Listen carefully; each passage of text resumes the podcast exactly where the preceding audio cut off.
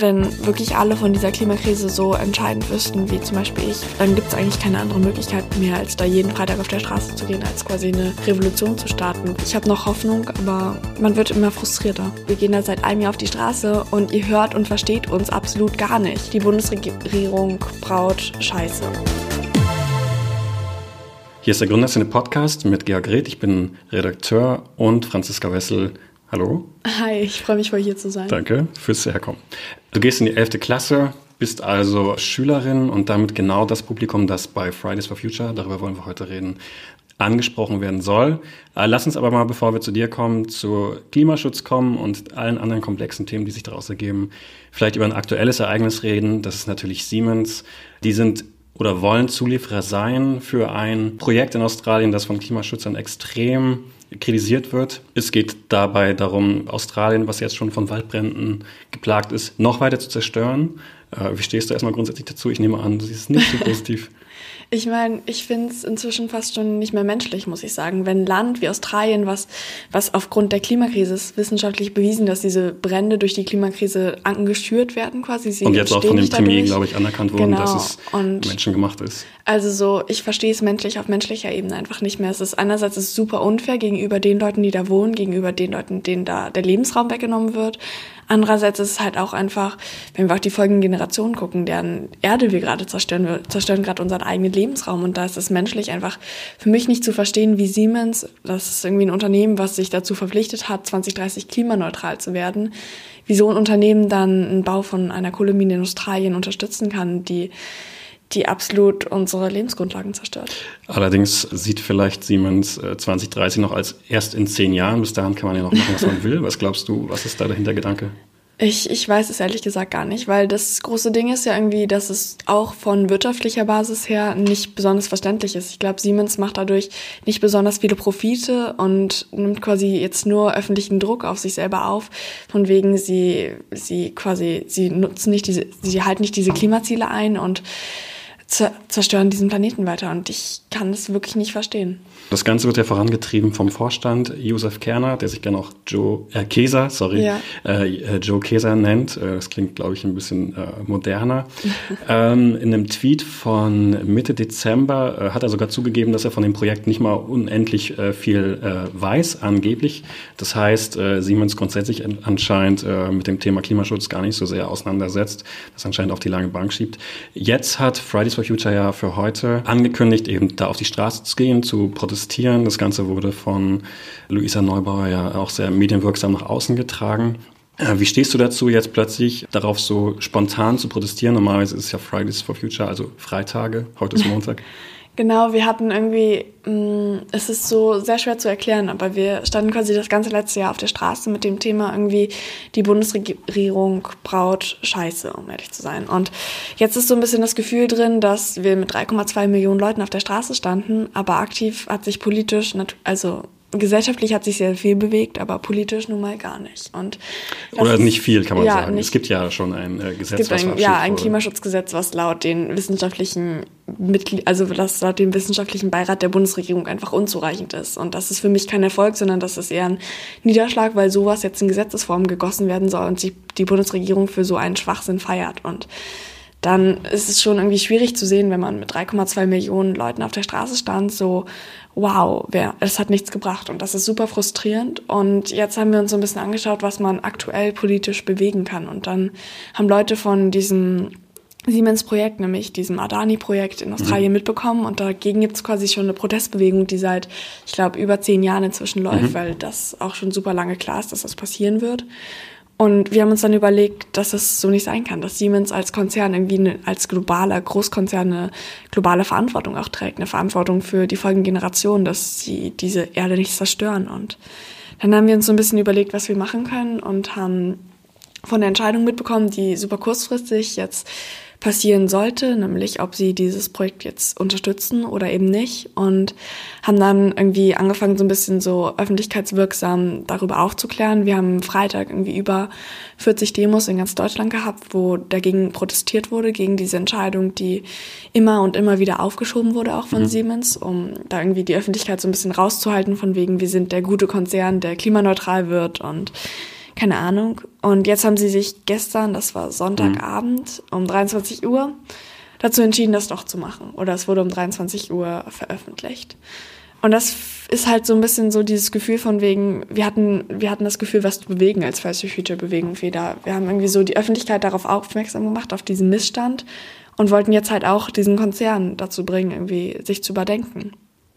Und die Frage war ursprünglich, ja, warum sorry. ist es jetzt einem äh, so spontan jetzt plötzlich? Genau. Ja, normalerweise ist das eben dieses bekannte Format, es ist an einem Freitag, man geht auf die Straße, man will vielleicht allgemein etwas zu Themen sagen. Jetzt ist es, äh, wie schon am vergangenen Freitag, sehr speziell zu Siemens und jetzt ist es auch noch direkt eine Reaktion eben ja. äh, auf diese Entscheidung. Wie kommt jetzt dieses neue Umdenken jetzt wirklich wie du, glaube ich, vor einem Vorgespräch sagtest, äh, realpolitisch jetzt etwas zu tun und nicht mehr nur den Finger zu zeigen es ist, glaube ich, so ein bisschen einerseits dieses Erkennen, dass es, dass es super frustrierend ist und dass so, es gibt so ganz bekannte Zitate von wegen, Politik ist das Bohren von langen, harten Brettern. So, das Problem ist halt nur, dass wir eben nicht mehr diese Zeit haben, lange harte Bretter zu bohren. Und ich glaube, dieses. Es war nicht äh, Zeit am Freitag, jetzt darüber zu sprechen. Es musste heute sein. Meinst genau. Wir haben, ja, wir haben irgendwie nicht mehr die Zeit, die Regierung so krass anzusprechen, sondern wir müssen realpolitisch Unternehmen jetzt ansprechen. Wir müssen Einzelpersonen mehr ansprechen. Und ich glaube, wir haben dazu jetzt diesen Montag vor allem auch aufgerufen, um so zu zeigen, so dass es eine Entscheidung, die nicht mit dem 1,5 Grad Ziel vereinbar ist. Das ist eine Entscheidung, die gegen die Menschheit quasi ist. Und dann muss man auch mal einen Montag demonstrieren, weil ja quasi dieser Aktivismus auch so ein bisschen unser Leben inzwischen bestimmt, weil wir einfach unsere Zeit dafür aufopfern, mit Fridays for Future auf die Straße zu gehen, das zu organisieren. Und wenn dann so eine Entscheidung von Joe Kesser kommt, dann ist das dann fühlt sich das auch so ein bisschen an wie so ein Schlag ins Gesicht. Mhm.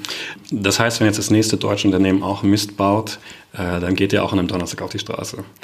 Ja, auf jeden Fall. Wir verstehen uns so ein bisschen als Bewegung, die irgendwie Öffentlichkeit schafft für Missstände, die versucht, möglichst viel an dieser Politik, an der deutschen Wirtschaft, an quasi allem zu kurbeln, damit wir das 1,5 Grad Ziel noch einhalten, weil das ist halt so, dass mit dem 1,5 Grad Ziel kann man nicht diskutieren, weil entweder wir erreichen es oder halt auch nicht. Und dann, wenn wir es nicht erreichen, so, dann möchte ich persönlich nicht mehr leben, was auf diesem Planeten abgeht. Alles klar. Und, dann möchte ich deine Blogposts ja. äh, und anderen ähm, Gespräche, die es ja zahlreich jetzt mittlerweile im Netz gibt, anschaut, dann wirkst du über die Monate immer verzweifelter. Glaubst du überhaupt noch daran, dass es jemals passieren wird? Oh, das ist eine schwierige Frage, muss ich sagen. Ich habe natürlich irgendwie Hoffnung, dass es passieren wird, aber ich weiß nicht mehr, ob ich lang dran glauben kann. Ich versuche mich so ein bisschen an dieser Hoffnung lang zu klammern, weil wenn ich die nicht mehr hätte, so, dann würde es sich nicht mehr lohnen, auf die Straße zu gehen. Dann könnte ich gleich irgendwie mich in meinem Zimmer einschließen und, keine Ahnung, noch leben, bis ich nicht mehr lebe. Aber andererseits ist es ja auch schön, dass wir diese Erde geschenkt bekommen haben, dass ich die Chance habe, hier zu leben und dann möchte ich auch was verändern, nämlich zum Besseren und dann hoffe ich es wirklich sehr, sehr, dass wir es noch erreichen werden. Ich werde dafür auch jetzt noch dieses Jahr auf die Straße gehen und auch noch die folgenden Jahre. Allerdings, wenn ich mir die Blockadehaltung der deutschen Bundesregierung, wenn ich mir die Blockadehaltung von zum Beispiel einem Trump anschaue, dann, dann frage ich mich doch echt, ob es noch realistisch ist. Du wirkst so ein bisschen froh, dass es jetzt diesen Siemens-Vorfall gibt, äh, weil jetzt so, du meintest, äh, über die äh, Weihnachtstage ist diese Bewegung so ein bisschen eingeschlafen. Alle haben wahrscheinlich auch wie du so ein bisschen äh, resigniert vielleicht, weil ein Jahr ist vorüber, es ist ein bisschen was passiert, aber nicht unendlich viel. Was nicht glaubst du, was passiert jetzt äh, nach Siemens? Ähm, wacht die Bewegung wieder auf? Ich glaube, es war für uns so ein bisschen so das klingt komisch zu sagen Geschenk, aber es war schon irgendwie so ein, so ein toller Moment, wo, wo alle Menschen auf einmal gesehen haben, so wow, das ist etwas, was wir wirklich bewegen können. Du würdest dir wünschen, dass mehr Unternehmen wie Siemens äh, schlimme Dinge tun, Nein, damit man mehr darüber diskutieren kann? Das gar nicht. Ich würde mir wünschen, dass sich mehr Unternehmen das Beispiel nehmen an klimafreundliche Unternehmen, dass sich mehr Unternehmen quasi dazu verpflichten, unsere Erde nicht weiter zu zerstören und dass sich mehr Unternehmen auch irgendwie an der Öffentlichkeit orientieren, die natürlich jetzt auch super hart gegen Siemens ist, weil sie diese Entscheidung getroffen haben. Und ich glaube, das, was uns so ein bisschen so was, was mich motiviert hat in diesem Zwischenfall ist so von wegen, mm, wir hatten ein Jahr lang diesen abstrusen Gegner, die Bundesregierung, die mhm. das super leicht aussitzen kann. Jetzt hatten wir kurz so einen Gegner, einen Konzern. Und einen Konzern kann man mit öffentlicher Meinung wirklich noch deutlicher bewegen als diese Bundesregierung, habe ich in diesem einen Jahr gelernt. Und irgendwie ist es natürlich auch so ein bisschen diese Resignation nach einem Jahr. So, wie machen wir weiter? Wie können wir überhaupt noch wirklich was bewegen? Und dann ist es auch toll, so kleinere, kurzfristigere Kampagnen quasi zu starten. Um auf Missstände aufmerksam zu machen, um diese vielleicht auch zu beheben, dass man irgendwie eine reale Chance hat. Und ich dachte wirklich, dass wir eine reale Chance haben, diese Entscheidung zu verhindern. Und das ist natürlich toll, wenn man Erfolgserlebnis hat, auch als mhm. Bewegung. Jetzt ist es natürlich sehr äh, lokal auf Deutschland bezogen und die Weltwetterorganisation beispielsweise äh, sagt ja sogar, dass Europa ein Vorreiter ist, was Thema Klimaschutz angeht. Die USA wird da sogar als okay eingestuft, China und andere sind da ganz weit unten. Könnte man nicht auch sagen, okay, wir haben nicht unsere Ziele erreicht, aber es wurden andere Ziele erreicht, die sind nicht sehr emotioniert, aber wenigstens etwas. Das Problem ist das Aber.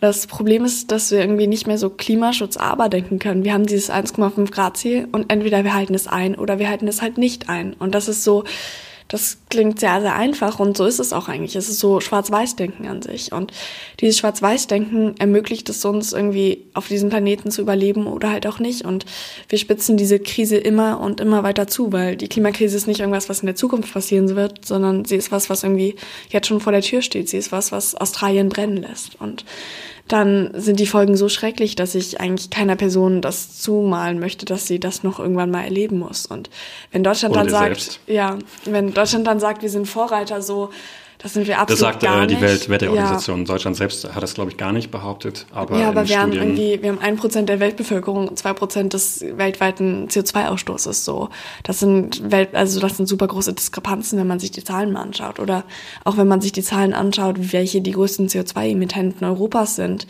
Wenn sich da auf den Ränkelisten quasi bei den ersten zehn Plätzen irgendwie fünf von Deutschland sind, so, dann ist das nichts, womit sich Deutschland oder Europa rühmen sollte, sondern es ist eher ein Ansporn, weiterzumachen. Und dann ist es ein Ansporn, diese Verantwortung nicht abzuschieben, die man irgendwie angenommen hat, als man gewählt wurde. Diese Verantwortung, die man für die Erde, für die folgenden Generationen hat dass die mit den Füßen getreten wird quasi und das ist so nicht tragbar.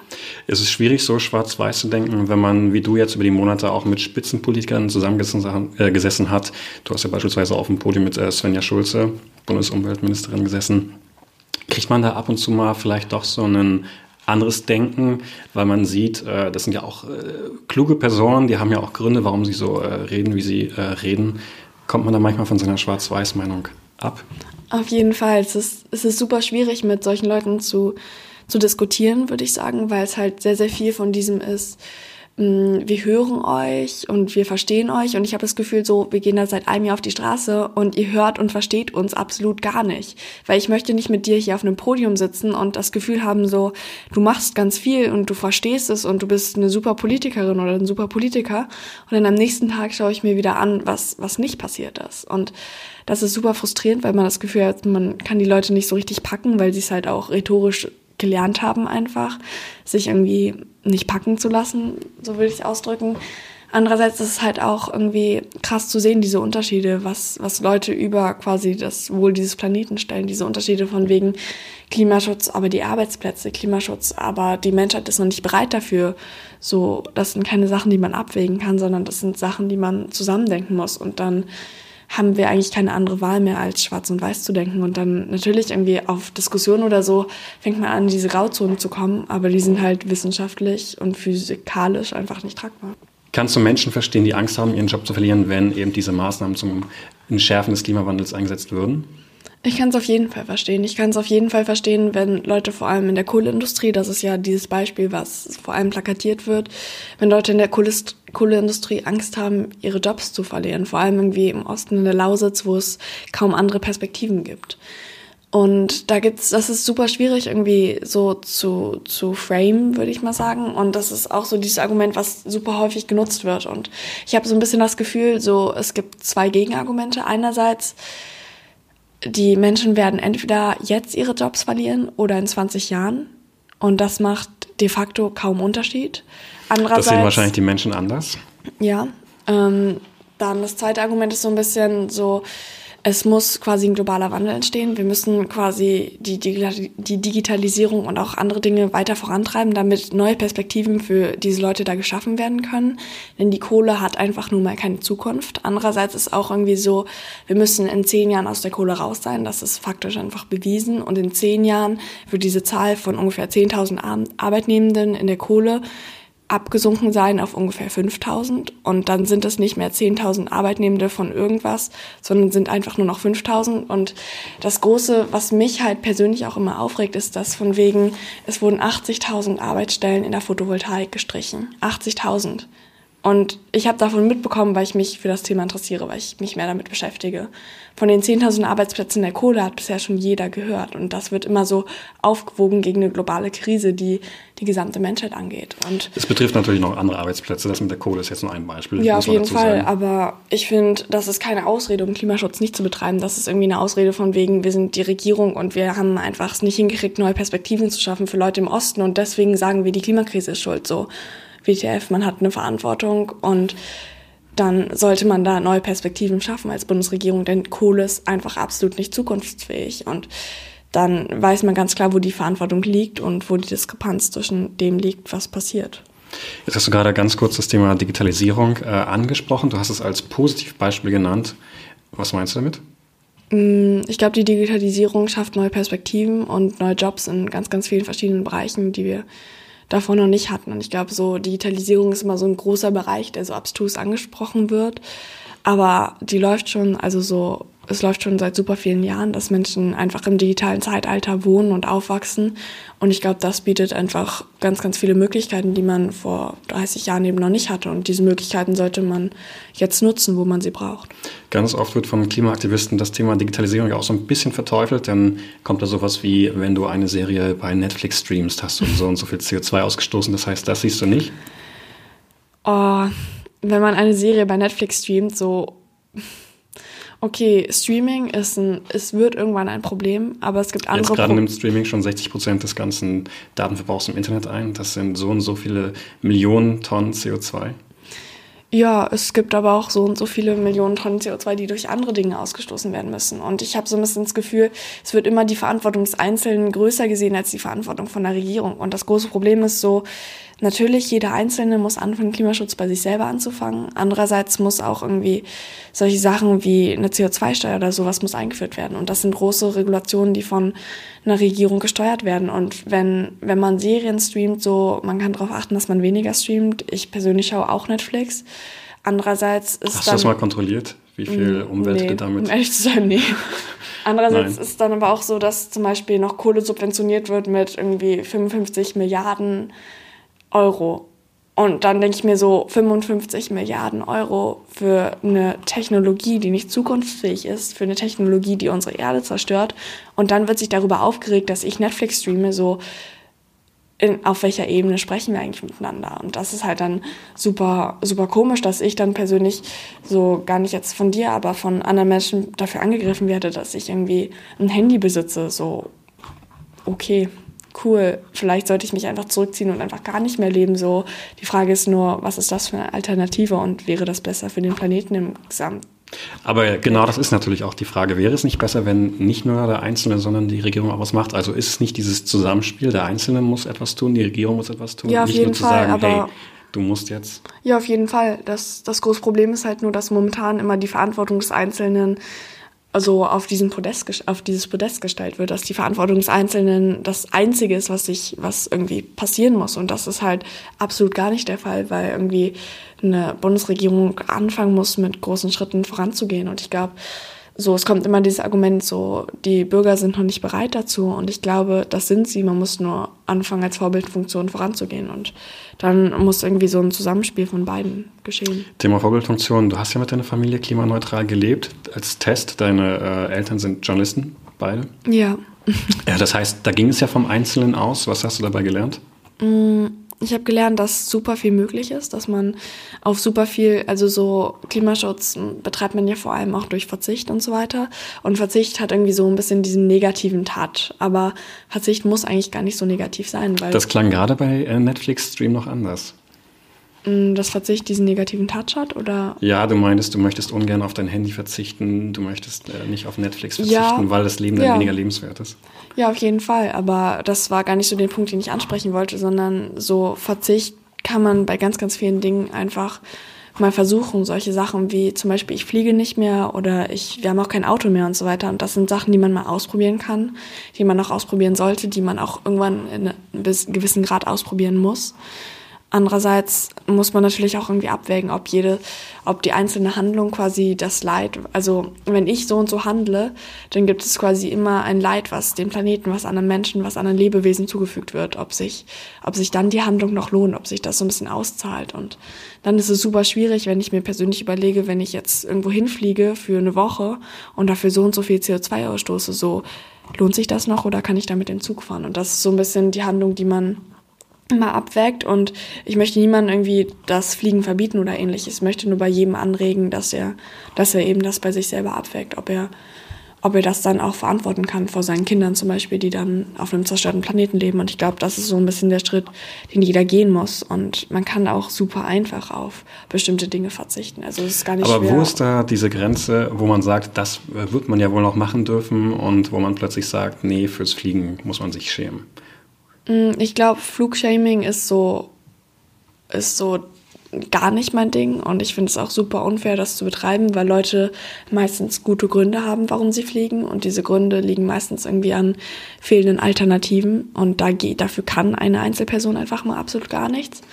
Und ich glaube, es ist mm, es ist schwierig zu sagen, wo, wo muss der einzelne Verzicht aufhören, wo muss der anfangen. Das muss jeder irgendwie für sich selber definieren. Ich weiß, wo ich es für mich selber definieren würde. Zum Beispiel, ich besitze mein Handy, aber ich fliege nicht in Urlaub. Und das sind so große Regulierungen, die, die man selber auch so ein bisschen betreiben kann. Und ich glaube, wenn jeder mit seinen eigenen Entscheidungen im Reinen ist, das klingt sehr, sehr philosophisch, aber dann, dann habe ich dagegen jetzt auch erstmal nicht einzu, nichts einzuwenden, wenn die Person ihre eigenen Argumente so framen kann, dass sie mich persönlich, also dass sie mich als Klimaschützerin überzeugt, so wow, dann flieg weiter, wenn du ein richtig krass treffendes Argument hast, aber meistens sind die Argumente nun mal nicht so treffend. Du bist eines der Gesichter von Fridays for Future in Deutschland. Ähm, wollen wir über Luisa Neubauer kurz reden? Können da habe ich äh, schon häufiger von dir eher Negatives äh, gehört oder Stirnrunzeln gesehen in Shows, wo das Thema aufkam. Heißt das, die Szene in Deutschland ist nicht ganz so homogen, wie es vielleicht nach außen wirkt? Also es gibt so verschiedene Aspekte. Einerseits, wir sind natürlich irgendwie eine Protestbewegung, die super, super breit gefächert ist. Hm. Zum Beispiel so, ich Meinst war... thematisch, oder? Ja, thematisch. Also so, ich war mit meiner ersten Fridays for Future Demo, ich glaube, auf meiner zweiten Demo überhaupt in meinem Leben und bin jetzt politisch aktiv, so wow. Und dann kommen natürlich auch Leute dazu, die irgendwie schon richtig lang politisch aktiv sind, Leute, die schon richtig lange in der Klimagerechtigkeitsbewegung irgendwie da waren. Und dann natürlich fächert sich irgendwie so bei uns selber der politische Diskurs von wegen irgendwie von sehr, sehr kapitalistisch bis zu antikapitalistisch, von sehr, sehr keine Ahnung, es gibt super viele Themen, über die wir ganz, ganz viel reden, über die wir ganz, ganz viel streiten, weil wir auch irgendwie als eine Bewegung natürlich an einem Strang ziehen wollen. Seien es irgendwie Streit über Proteste, also über Protestformen oder auch irgendwie, wie sympathisch wir auftreten sollen, ob wir dann noch was bewegen. Und also der zweite Punkt, über den wir häufiger streiten, ist halt so ein bisschen, das Wort klingt komisch, aber Personenkult. Mm, da dann weil, auch wieder der Name, den ich vorhin genannt habe. Genau. Ähm, Genau, über Personenkult von einzelnen Leuten, seien es irgendwie Greta Thunberg oder Luisa Neubauer. Und das ist super schwierig, weil es halt, wenn, wenn quasi Luisa als die Person hingestellt wird, die quasi die gesamte Bewegung organisiert, was faktisch unmöglich ist und auch nicht der Fall ist, ähm, dann ist es super undankbar für Leute, die zum Beispiel in ihrem Dorf das erste Mal eine Demo organisieren, die in ihrem Dorf als einzige Person von Fridays Future gesehen werden und vielleicht auch irgendwie so ein bisschen so diesen negativen, dieses Negatives zurückbekommen. Und ich finde das super, super bewundernswert, was einzelne Leute tun, wie irgendwie Greta sich zum ersten Mal da vors Parlament gesetzt hat. Aber ich finde es genauso bewundernswert, wenn Leute sich jetzt zum ersten Mal irgendwie in der Stadt, im Dorf oder auf dem Land irgendwie zum ersten Mal hinsetzen und dann quasi das Gleiche propagieren. Und ich glaube, es ist super, wenn, wenn ich zum Beispiel irgendwie in einer Talkshow bin oder ähnliches, dann bekomme ich immer positives Feedback, was, was mich persönlich auch aufbaut, was ich weitergeben kann, was auch irgendwie so ein bisschen so dieser Dank dafür ist, von wegen so, ich mache irgendwie mein ganzes Leben hm, habe ich quasi gefühlt welche Hüte gewidmet und bekomme dann auch so dieses Positive von Menschen, die ich vielleicht gar nicht kenne. Andererseits ist es auch super eine super schwere Last, wenn man irgendwie Presse macht, wenn man irgendwie öffentlich gesehen wird, weil halt ganz, ganz viel Hate irgendwie kommt, weil dieses Ganze so, man bekommt Morddrohungen, man kommt, man bekommt einfach eklige Kommentare, die man nicht bekommen möchte. Und dann ist es einerseits schade, dass irgendwie Presse, ich kann es auch super krass verstehen, wenn man den Namen Luisa Neubauer liest, so, oder Greta Thunberg, man kennt ihn einfach und dann weiß man so, okay, Fridays Future. Wenn man die Namen dann von anderen Personen liest, dann weiß man es vielleicht nicht im ersten Augenblick. Andererseits ist es natürlich auch irgendwie so positiv für uns, so ein Wiedererkennungsmerkmal, weil man auch irgendwie Presse oder die Öffentlichkeit mehr erreicht über solche Namen. Deswegen gibt es immer so einen positiven Aspekt, aber auch negative Aspekte. Und wir reden da auch irgendwie in der Bewegung sehr, sehr viel drüber, wie wir quasi so ein bisschen versuchen können, uns vielfältiger zu präsentieren. Ist das denn überhaupt noch steuerbar? Man hat das Gefühl. Ja, es ist super ist. schwierig. Also es gibt so lustige Phänomene von wegen, wir versuchen Anfragen, die an Luisa kommen, anders weiter zu verteilen. Hm. Und manchmal funktioniert es und manchmal ist dann die Ansage entweder Luisa oder niemand. Hm. Und dann muss man auch abwägen, ob man jetzt irgendwie Luisa hinschickt quasi und quasi Öffentlichkeit für dieses Thema erzeugt oder ob man dann niemanden hinschickt, um zu zeigen, so wir sind nicht nur eine Einzelperson, sondern wir sind eine Bewegung aus Tausenden. Andererseits erzählt, erzählt sich eine Geschichte von einer Person auch leichter, die dann irgendwie schon Interesse geprägt hat quasi und Öffentlichkeit hinter sich stehen hat und mit der sich Leute irgendwie identifizieren können. Und das ist für uns auch super schwierig, irgendwie zu sehen, was wir jetzt. Das wollen. hört man raus. ja.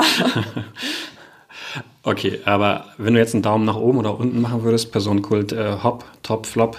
Oh, keine Ahnung. Okay. Also ich glaube, es gibt positive und es gibt negative Aspekte. Und ich glaube, so man sollte versuchen als Bewegung, allein so pressetechnisch, kenne ich mich dann zwischen mir aus, dass man Personenkult natürlich irgendwie so ein bisschen pusht, damit Leute quasi gesehen werden und damit die Bewegung auch so ein bisschen Namen trägt. Andererseits ist es halt schade, dass es nur eine Person ist, sondern so vielfältige pressesprechenden Personen werden auch ganz cool und das versuchen wir immer noch aufzubauen. Spielt da auch so ein bisschen Neid eine Rolle? Du hast ja gesagt, du hast dein Leben gewidmet, du bist äh, 15. ähm, ich will es jetzt nicht despektierlich sagen, aber es ist natürlich trotzdem eine trotzdem überschaubare Zeit. Ist es vielleicht Neid? Möchtest du vielleicht auch gerne weiter oben stehen? Möchtest du mehr anerkannt werden? Möchtest du vielleicht eigentlich gerne Politikerin werden? Möchtest du von Siemens den Aufsichtsratsplatz ja. Ähm, bekommen? Ich glaube, das ist eine schwierige Frage. Ich persönlich kann für mich sagen, dass dann Neid nicht so wirklich eine Rolle spielt. Vielleicht hört sich das jetzt für andere Leute anders an, aber so, ich mache gerne Presse, aber ich mache auch gerne nicht Presse. Es gibt so und so, also es gibt super viele Aufgaben, die man machen kann bei Facial Future. Wenn ich sage, ich habe dem mein Leben gewidmet, natürlich klingt das komisch so als 15-Jährige, aber ich habe im letzten Jahr ähm, kaum was anderes gemacht, außer das. Ich habe kaum was anderes gemacht, außer irgendwie nachmittags nach Hause zu gehen, E-Mails zu schreiben, zu Plänen zu gehen, mit Leuten zu telefonieren, Anmeldungen zu schreiben, Kongresse zu organisieren. So, das war im letzten Jahr mein Privatleben quasi. Und dann kann ich das, habe ich das Gefühl schon sagen. Andererseits ist es natürlich auch irgendwie so, Luisa oder Greta oder irgendwie andere Leute machen richtig, richtig gut Presse. Und mir persönlich geht es um das Anliegen Klimaschutz. Und wenn das Anliegen Klimaschutz von den Leuten super gut rübergebracht wird, so, dann sehe ich da persönlich keine negativen Aspekte drin. Und natürlich irgendwie so, es gibt so ein bisschen diesen Eitelkeit, die jede einzelne Person hat. Ich sehe natürlich mich gerne irgendwie auf, auf dem Titel der Taz oder was weiß ich.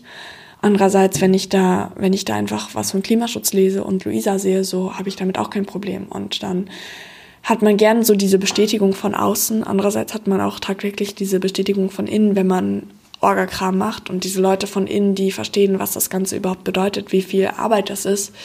Das bedeutet einem persönlich auch deutlich mehr, finde ich. Und dann spielt vielleicht bei manchen Leuten irgendwie Neid mit, rein, Neid mit rein, die sagen so, ich möchte nicht, dass Luisa da auftritt, weil ich möchte das selber machen. Ich persönlich kann es für mich ausschließen. Du hast in einem Blogpost geschrieben, dass es, wie du gerade selber gesagt hast, nicht nur sehr, sehr viel Freizeit gefressen hat, vielleicht alle Freizeit. Du hast auch geschrieben, dass du Freunde verloren hast. Wie das? Weil keine Zeit mehr da war ja, oder weil vielleicht ja, Interessen zu unterschiedlich sind? Vor allem, um ehrlich zu sein, weil keine Zeit mehr da ist. Weil irgendwie so Freunde ist ja immer so ein bisschen so geben und nehmen. Also so von wegen, wir treffen uns und dann schreiben wir und keine Ahnung. Und wir sehen uns nicht nur in der Schule, sondern vielleicht kenne ich dich auch nicht mal aus der Schule und da, da verliert man irgendwie schon Zeit, wenn man den Nachmittag und den Abend irgendwie damit verbringt, Leute von Fridays for Future anzurufen, sich mit Leuten von da zu treffen, dann natürlich ist es so ein bisschen ein anderes Leben. Und ich versuche jetzt auch wieder so ein bisschen so, es gibt so dieses Wort Work-Life-Balance, was so Menschen, die deutlich älter sind als ich, eher propagieren. Aber ich habe auch so ein bisschen das Gefühl, dass ich diese Work-Life-Balance mehr schaffen muss, weil ich auch irgendwie das Gefühl habe, ich will ein Privatleben haben. Das heißt, wie oft äh, sitzt du dann nach so einem Freitag da und denkst dir so, oh, ich habe eigentlich gar keinen Bock mehr drauf? Häufig. Um ehrlich zu sein, häufig, weil also so ist es so diese politische Frustration, die auch irgendwie einen ganz, ganz großen Teil irgendwie mit reinspielt, weil ich mir so denke, so wow, ein Jahr und es hat nichts gebracht. Und so, ich habe neue Leute kennengelernt, neue coole Leute, wenn man sich jetzt so ein bisschen die Bilanz für mich persönlich anschaut. Aber andererseits irgendwie habe ich auch super viele Leute verloren, Leute, Freunde verloren. Ich habe natürlich habe super viel gelernt. Ich glaube, ich würde, hätte ich die Wahl zwischen diesem Jahr und zwischen einem anderen Ich quasi, würde ich auch immer dieses Jahr wählen, weil es einfach eine krasse Erfahrung war. Andererseits ist es natürlich auch irgendwie immer schwierig zu denken, so, ich war dieses Wochenende jetzt nach Hannover, weil wir den nächsten Kongress organisieren. Und damit verbringe ich mein Wochenende, irgendwie einen Kongress zu organisieren. Und das ist halt schon so ein bisschen komisch als Was würdest du lieber tun? Oh, ich würde ganz gern eigentlich mich mit meinen Freunden treffen und chillen. Ist das etwas, was du dir beruflich vorstellen könntest? Events zu organisieren, politisch aktiv zu werden, andere Dinge in dieser Art? Mm, ich glaube, ich, ich werde auf jeden Fall politisch aktiv bleiben, weil ich war also so, ich habe das jetzt ein Jahr lang gemacht und ich kann es mir persönlich nicht mehr wegdenken. Ich habe so ein bisschen gelernt, wie ich laut sein kann, wie ich meine Meinung laut äußern kann, wie ich irgendwie so die öffentliche Meinung auch zum Teil ein bisschen beeinflussen kann mit, mit natürlich ganz, ganz vielen anderen Leuten, die das auch tun. Und dann ist es so, habe ich das Gefühl, so ein bisschen Teil von mir und ich will natürlich auch irgendwie zeigen, wenn, wenn, mich, wenn mich was stört und ich will das auch mal zeigen können. Und natürlich bleibe ich dann immer politisch aktiv. So persönlich weiß ich gar nicht, was ich später mal machen werde. Ich bin jetzt Elfte, ich habe noch so ein Jahr Schule und dann studiere ich vielleicht, also wahrscheinlich erstmal, vielleicht gehe ich auch irgendwie ins Ausland oder was weiß ich. Und ich bin da ehrlich gesagt ziemlich spontan und gar das, nicht so geplant. Ich würde sagen, das klingt sehr spontan für jemand, der Events mit 10.000 Menschen organisiert und eigentlich äh, ja. ziemlich strukturiert sein muss. Ja, also früher war ich viel, viel chaotischer, muss ich sagen, aber inzwischen geht es einfach nicht mehr, weil wir halt solche Sachen wie so Sicherheitskonzepte mit der Polizei ausarbeiten, so Strukturen intern schaffen, sich an die Strukturen halten, irgendwie ganz, ganz viel Zeug zu organisieren, so dafür braucht man irgendwie schon eine Orgastruktur. Andererseits, so ist mein Zimmer immer noch unordentlich. Also. Wie ist es eigentlich in der Schule? Wie wird das Thema da aufgenommen? Wird man da immer noch als der Schulschwänzer gesehen? Wirst du da mittlerweile vielleicht schon als die Organisatorin und das, das Gesicht im, im Fernsehen und den Medien gesehen? Mm, also am Anfang war es, fand ich auch so ein bisschen in der öffentlichen Meinung, gab es ja ganz viel Gerede über so die Schulschwänzer, die Schulschwänzenden, die irgendwie so das nur machen, um nicht in der Schule zu sein. So. Ich war auch natürlich mit dem konfrontiert in meiner Schule persönlich, ehrlich gesagt gar nicht so krass, mm, weil ganz, ganz viele Lehrer irgendwie dahinter standen, weil ganz, ganz viele Lehrer das irgendwie verstanden haben. Natürlich, nachdem ich irgendwie beim zehnten Mal bei meiner Demo war, so war auch so ein bisschen so, oh, jetzt hm. sie schon wieder, jetzt nervt sie. Klima retten ja, aber nicht ja. so oft. Andererseits kommen auch ganz, ganz viele Lehrer auch jetzt noch auf mich zu, von wegen, oh mein Gott, ich habe dich im Fernsehen gesehen oder du bist auf der Titelseite von der hm. Zeitung oder ich habe ein Interview mit dir gesehen und das ist halt auch irgendwie, irgendwie super cool, dass so ein bisschen diese öffentliche Bestätigung, die, die einem auch einfach so, die einen freut. Ein bisschen unangenehm ist natürlich immer, aber es ist auch einfach cool zu sehen, wenn Leute auch dahinter stehen, auch Lehrer irgendwie einen ansprechen. Jetzt habe ich auch das Gefühl, so ganz, ganz viele Leute aus meiner Schule kennen mich inzwischen Einfach weil ich halt öffentlich aufgetreten bin, weil ich halt so diese First Your Future Tante bin, so ein bisschen. Mm, das ist super unangenehm manchmal, weil halt so wirklich so ein bisschen doofe Kommentare kommen. Manchmal einfach so. Mm, ich kaufe mir ein Brötchen, dann ist so, läufst du jetzt etwa mit einer Plastiktüte rum oder so, es ist Freitag, warum bist du überhaupt hier? Und du bist so, ich kann auch noch normal sein oder in die Schule gehen, ich kann auch noch normal sein und mir ein Brötchen kaufen, so. Und das ist halt dann einerseits ganz cool, andererseits natürlich auch irgendwie schade, weil ich auch Leute aus der Schule irgendwie, mit denen ich früher besser befreundet war, jetzt halt nicht mehr so krass bin. Aber die sind damit schon eigentlich ganz cool, weil ich jetzt auch in der 11. nicht mehr so häufig freitags da bin, weil ich es mir einfach nicht mehr leisten kann. Ich habe fünf Stunden LK freitags und wenn ich das verpasse, so ist nicht so cool.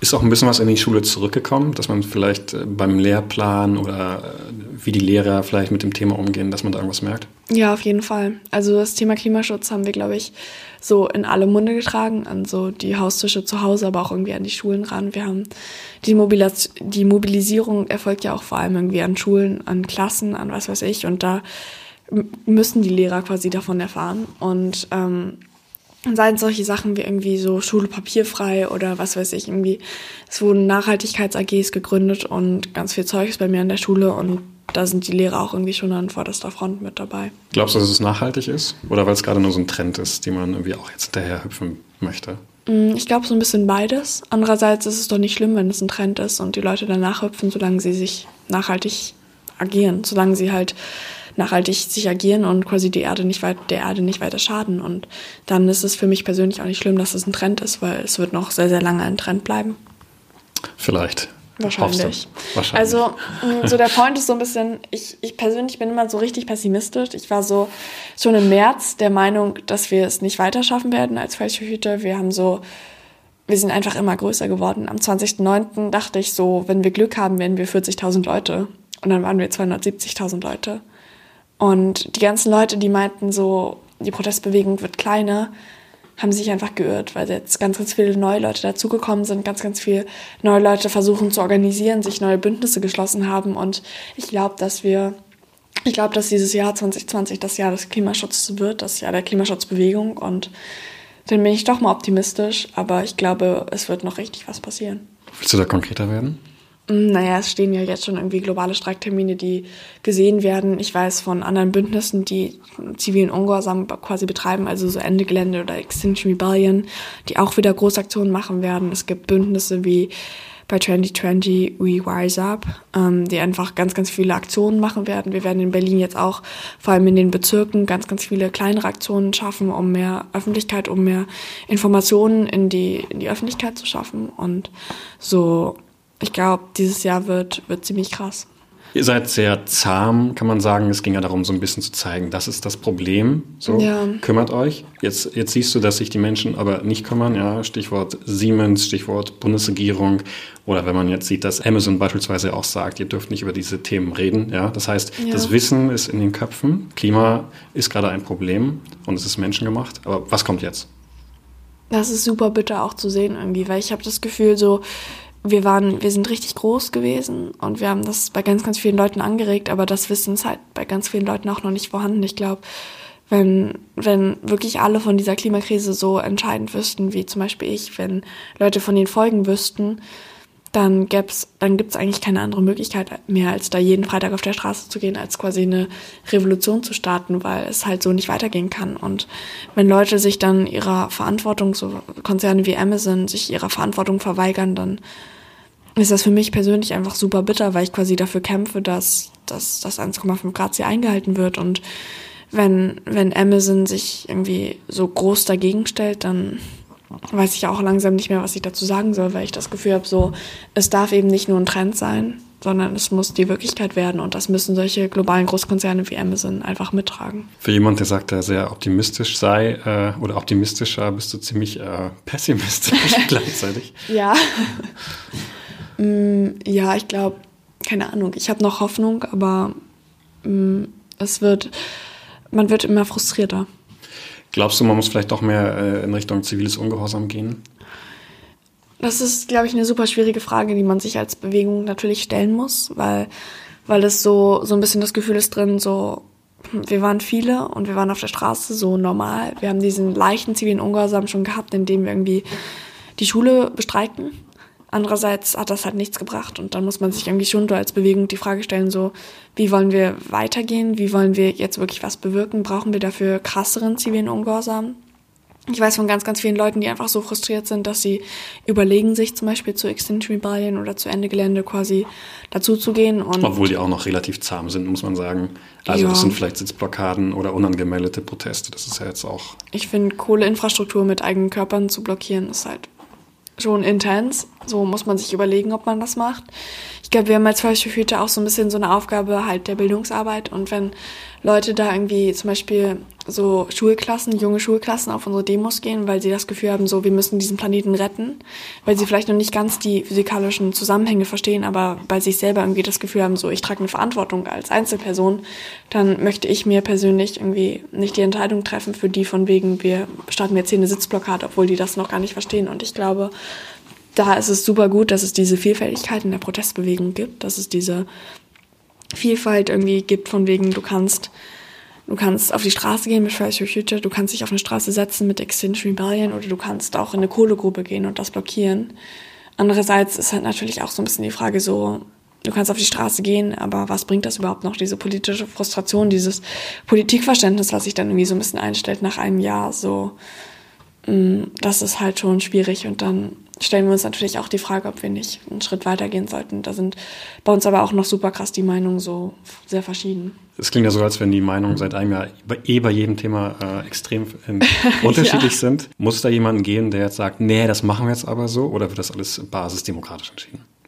Es, es gibt natürlich irgendwie Leute, die so ein bisschen das anstoßen und so Debatten vermehrt anstoßen, als andere Leute, die dann irgendwie nur so, ich sag mal, ihrem Dorf eine Demo organisieren oder in ihrer Stadt oder irgendwo. Ähm, andererseits, wenn wir solche Entscheidungen treffen, dann treffen das natürlich auch alle Leute, die mitorganisieren, alle Leute, die irgendwie, also wenn wir es schaffen, alle Leute, die auf die Straße gehen, für deren Namen wir jetzt quasi eine Entscheidung treffen. Und da versuchen wir schon so bei grundsätzlichen Entscheidungen so basisdemokratisch wie möglich zu sein. Natürlich ist es nicht mal möglich in der Bewegung, wo man versucht, jeden anzusprechen, aber wenn manche Leute sich nicht ansprechen lassen, so, hm, aber wir versuchen es zumindest. Wir sind jetzt ungefähr bei 40 Minuten. Das Thema äh, würde sicherlich noch Gesprächsstoff für Stunden bieten. Deswegen vielleicht als Abschluss die Frage, was würdest du, wenn du jetzt Bundeskanzlerin wärst, tun? So klimapolitisch oder generell? Ich nehme an, klimapolitisch, weil das wahrscheinlich dein wichtigstes Anliegen ist. Ich glaube, es gibt sehr, sehr viele Punkte, an denen man was bewegen kann, vor allem als Bundeskanzlerin, als Bundesregierung irgendwie. Das sind Themen, Themen sozialer Gerechtigkeit irgendwie, an an vorderer Stelle auch mit, so Themen wie Hartz IV oder Altersarmut oder auch Bildung. Und deswegen kann ich mich da gar nicht so genau auf Klima beschränken, muss ich sagen. Ich glaube, wenn es klimapolitisch ist, wenn ich so zwei Dinge direkt ändern könnte, wären es einerseits irgendwie die Streichung von fossil, also von Subventionen auf fossile Energieträger, weil das einfach nicht haltbar ist. Und dann die Einleitung eines Kohleausstiegsgesetzes, was nicht den Kohlekompromiss von der Kohle Kohlekommission beinhaltet, sondern einen viel, viel strafferen. Dann ist es zum Beispiel möglich, jetzt also in Deutschland wäre es möglich, auf der Stelle ein Viertel der Kohlekraft abzuschalten und es gäbe keine Probleme in der Energieversorgung. Die laufen nur weiter, weil je länger sie weiterlaufen, desto mehr Entschädigungszahlungen gibt es von der Bundesregierung. Und das sind so zwei Punkte, an denen sich wirklich, wirklich was bewegen muss. Dann irgendwelche solche Sachen wie eine Abstandsregelung oder, also es gibt ja diese Abstandsregelung zwischen Windkraft, also Windkraftanlagen, also so ein Windrad, so, oh Gott. Also es gibt so Abstandsregelungen von so Windkraftanlagen, also Windrädern zu irgendwie ein Windrad braucht 1000 Meter Abstand zu einem Haus, aber du brauchst keinen 1000 Meter Abstand zu einem Kohlekraftwerk. So, hm, okay. Das ist ein wenig verwirrend und ich glaube, ich würde einfach so das Kabinett erneuern, mit neuen Leuten besetzen und nicht einem Altmaier, der aktiv Klimaschutz ähm, boykottiert, kann man so sagen. Also es gibt sehr, sehr viele Dinge, an denen ich was ändern würde. Auf jeden Fall es ist glaube ich, schwer zu sagen, was so die ersten zwei Sachen wären, aber ich glaube, es wäre auf jeden Fall die Streichung der fossilen Energieträger, damit das nicht mehr lohnenswert ist für zum Beispiel Kohle. Dann danke für das Gespräch. Ja, danke, dass ich hier sein durfte.